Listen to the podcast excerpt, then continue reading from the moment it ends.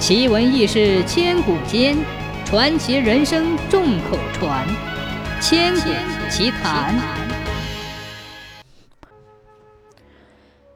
秋风吹过，天高地阔，气候渐渐凉了。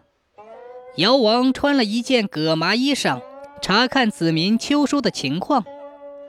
这是个好年景，棒子长，豆子圆，收割庄稼忙不完。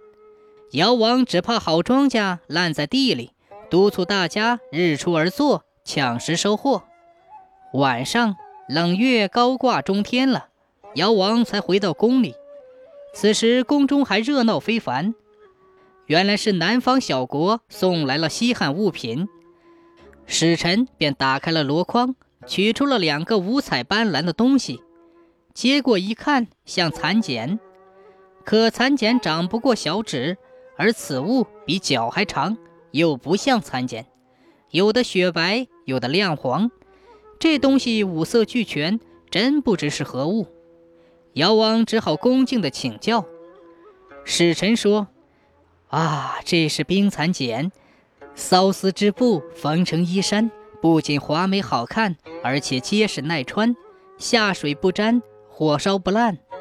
你虽贵为天子，却节俭朴素。”连件像样的衣服也没有，因而小人不远万里送来，请尧王收下，做件礼服吧。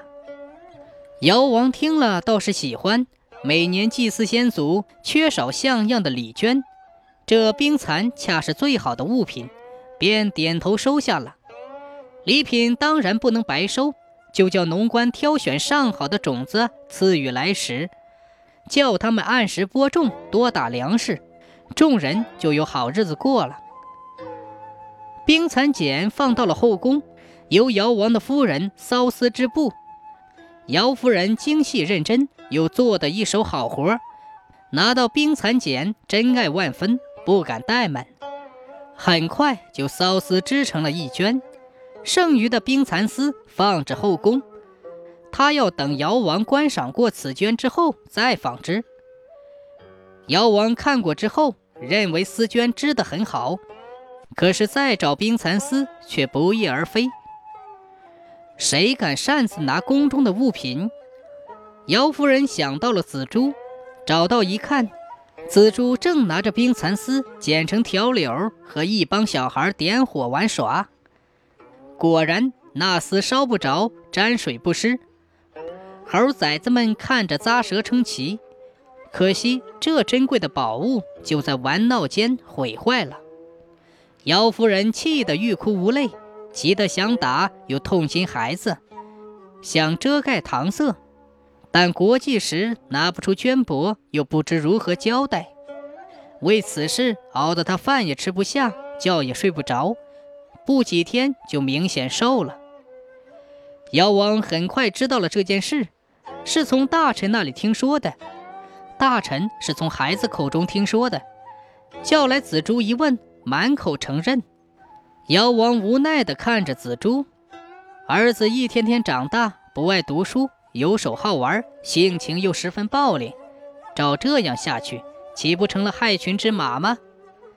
想到这里，妖王锥刺心肺般的难受，得想个法子改变儿子的性情。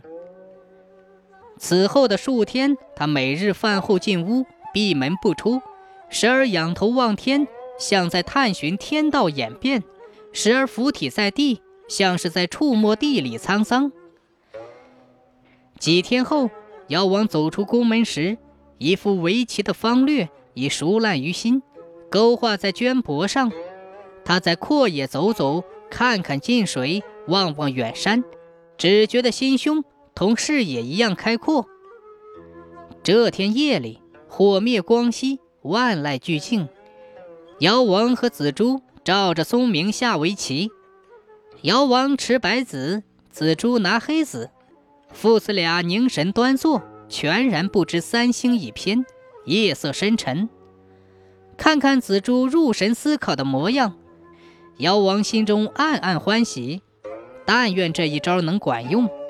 叫儿子收心归意，静虑修养，改变他暴烈的秉性。子珠也是真聪明，父亲教他围棋，画格料子，说明规则，他一听就懂。试走了几盘，还真出手不错。不是随心所欲，而是潜心考虑。连续下围棋五六个夜晚，紫竹步步紧逼，竟然叫姚王也苦心思索开了。再过几天，即使苦心思索，姚王都难胜紫竹。围棋在宫中就传播开了，大臣们都喜欢铺摆成局，不少人还和紫竹对弈，但是很少有能战胜他的。围棋在民间传播开了，子民们都喜欢画格摆子，在田间地头斗智斗勇，他们还选出高手去和紫竹对弈，但是很少有能战胜他的。